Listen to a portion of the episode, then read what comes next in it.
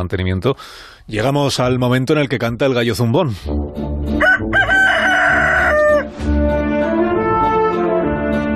Hoy con Antonio Lucas. Buenos días, Antonio. Buenos días, Alsina. En el siglo VI a.C. se construyó en Roma la cloaca máxima. Fue el primer gesto de urbanidad del Imperio Romano, canalizar los desechos de la ciudad para que cayesen directamente al río Tíber.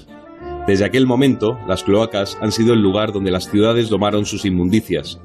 Luego llegó el Estado moderno y en él se acondicionó una zona oscura para la corriente putrefacta que se genera alrededor de los despachos.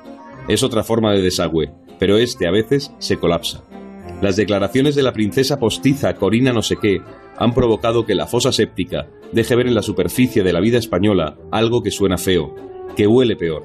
Comisarios nauseabundos, empresarios de blandiblú que juegan a la intriga, bajos fondos repletos de reptiles y el rey emérito señalado por los trileros al final de la desembocadura.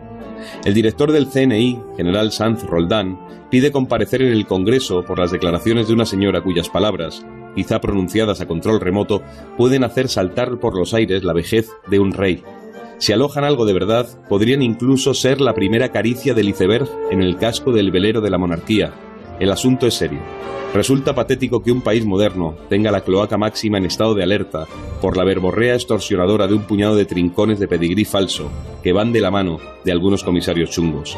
En unos años echaremos la vista atrás y quién sabe si la monarquía será solo alpiste de los libros de historia. El ser humano cambia, evoluciona, incluso progresa, y con él lo más sagrado. Pero cada vez hay menos cosas sagradas cuando se escarba en el basurero. El jefe de los espías parece un hombre serio y solvente, si solicita salir a los micrófonos para frenar la sospecha que trae el estiércol de una tal Corina y sus sabandeños, ¿debemos empezar a preocuparnos? No sé. Es solo una pregunta, y alguien debe responderla. Sobre la cloaca máxima de Roma se levantaron también palacios. Hasta la próxima. Hasta mañana, Antonio. Que tengas buen día.